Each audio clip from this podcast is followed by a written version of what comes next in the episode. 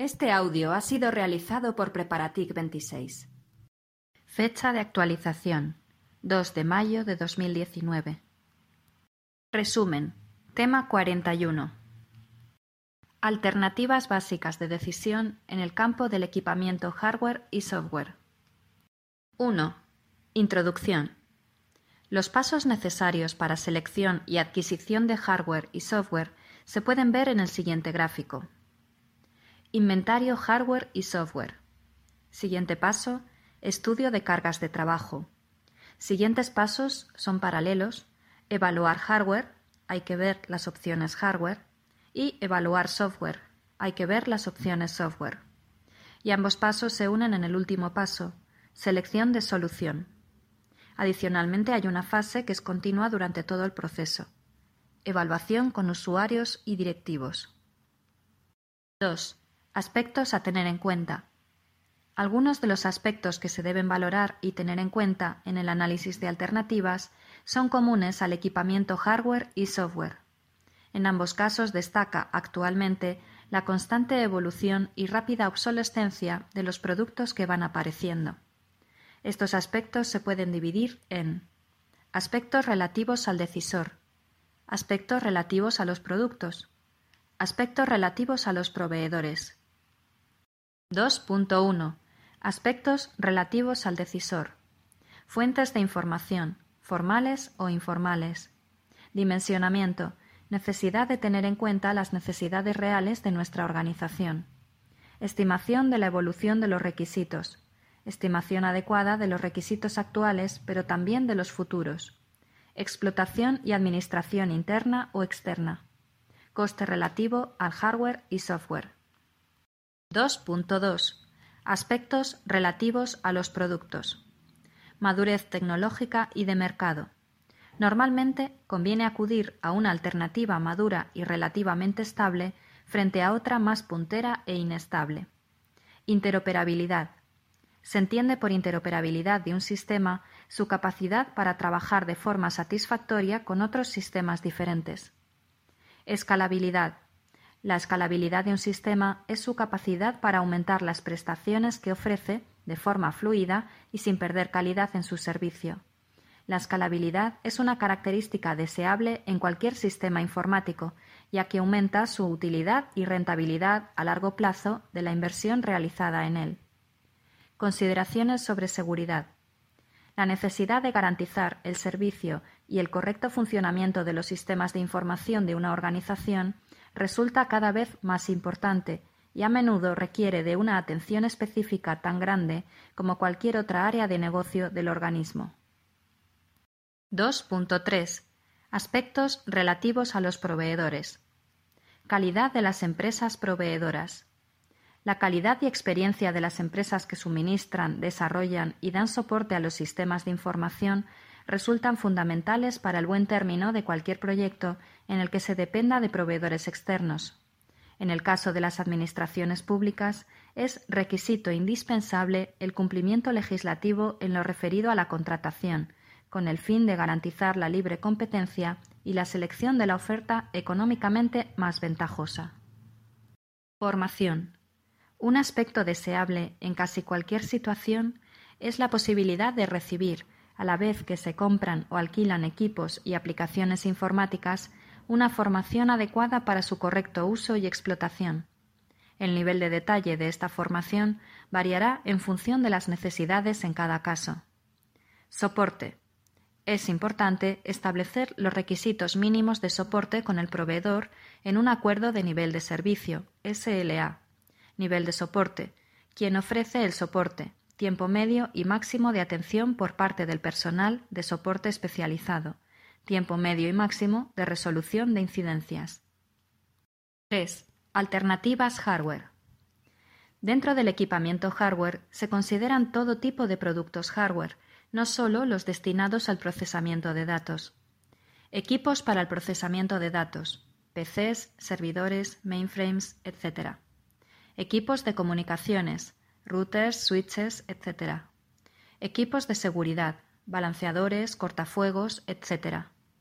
Equipos de almacenamiento, NAS, Red Sun, librería de cintas, etc. etc. Para la contratación del equipamiento software en las administraciones públicas es requisito obligatorio acudir a los acuerdos marco disponibles en contratación centralizada, catálogo de patrimonio. 3.1. Alternativas según la capacidad financiera. 3.1.1. Compra. A corto plazo suele ser la opción más cara, pero a largo plazo puede resultar rentable frente a otras alternativas. Se tienen que dar las siguientes condiciones para la compra. Se dispone de presupuesto, es decir, existencia de crédito adecuado y suficiente. No se requerirán cambios importantes a corto plazo en configuración. Mínimo riesgo de obsolescencia. La vida útil de los equipos es mayor que el periodo de amortización. Según informe Reina, los periodos de amortización se clasifican. Microinformática, hasta 6.000 euros, tres años. Sistemas pequeños, de 6.000 a 60.000 euros, cinco años. Sistemas medianos, de 60.000 a 600.000 euros, cinco años. Sistemas grandes, mainframes, más de 600.000 euros, siete u ocho años. Tipo contractual, contrato de suministro. Tipo presupuestario. La adquisición se imputa en capítulo 6 de inversiones. 3.1.2. Alquiler.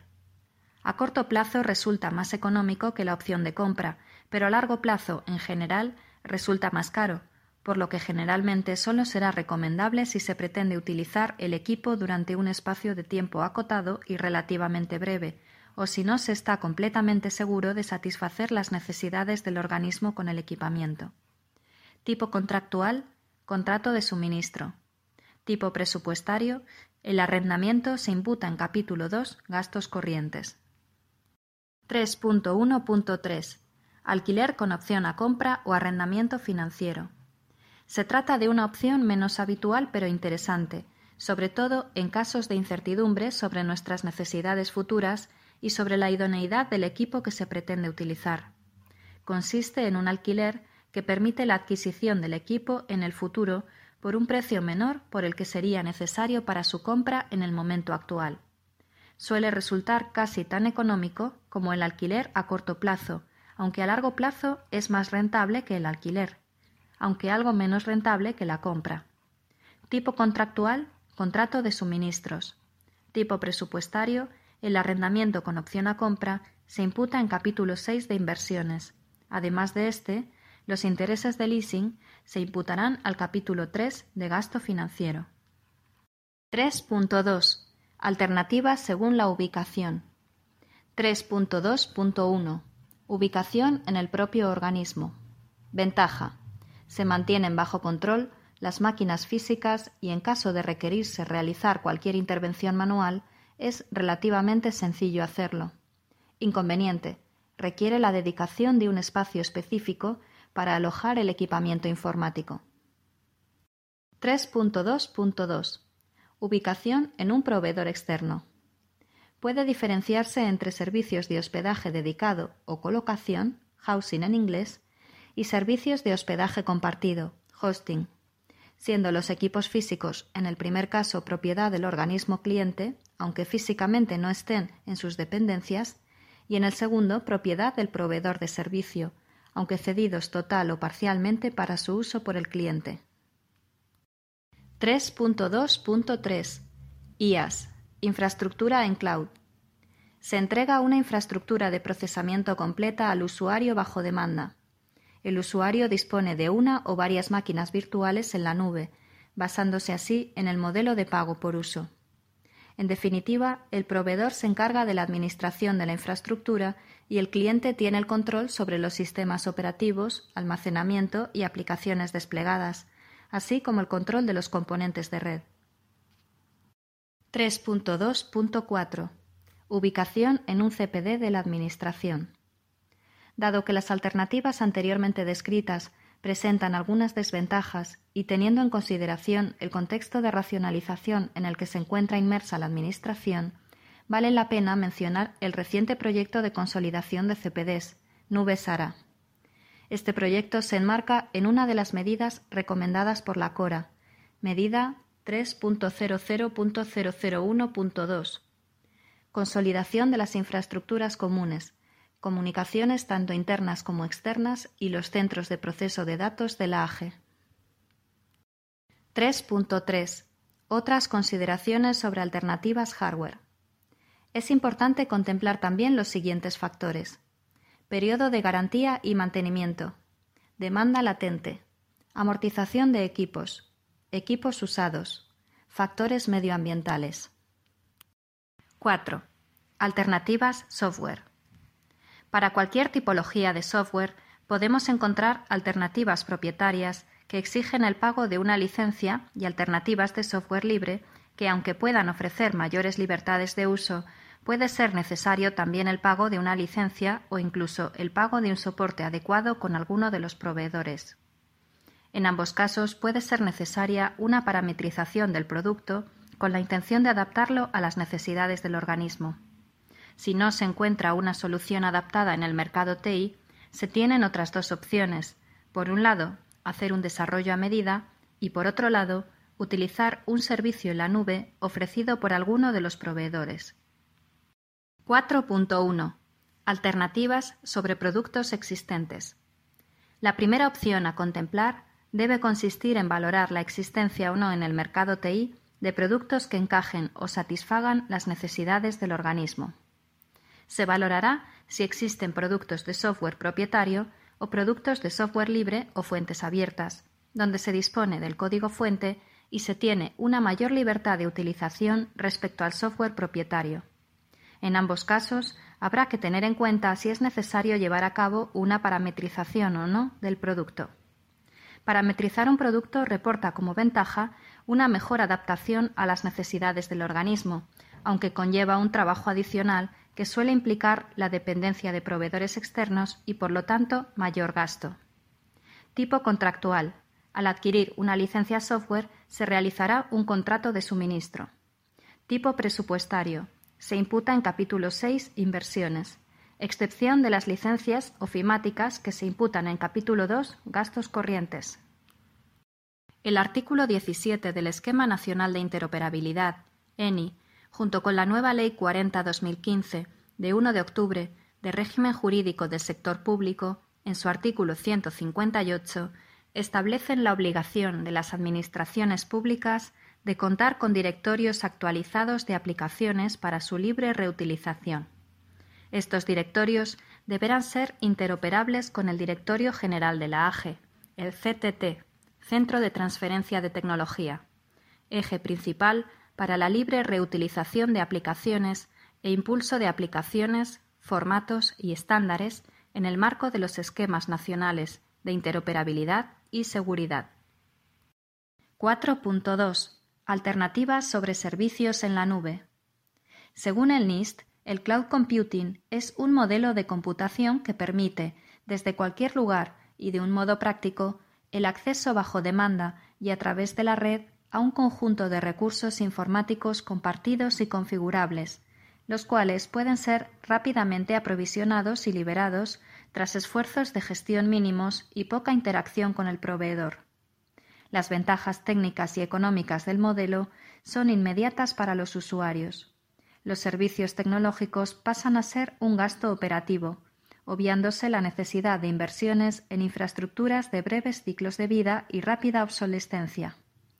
El acceso a los servicios está garantizado desde cualquier lugar del mundo en el que se disponga de una conexión a Internet y el proveedor de servicios asegura la disponibilidad del servicio y la actuación permanente de aplicaciones y sistemas. Según a qué nivel se preste el servicio en cloud, diferenciamos. IaaS, Infrastructure as a Service, PaaS, Platform as a Service, SaaS, Software as a Service. 4.2.1 Soluciones en la nube para las administraciones públicas.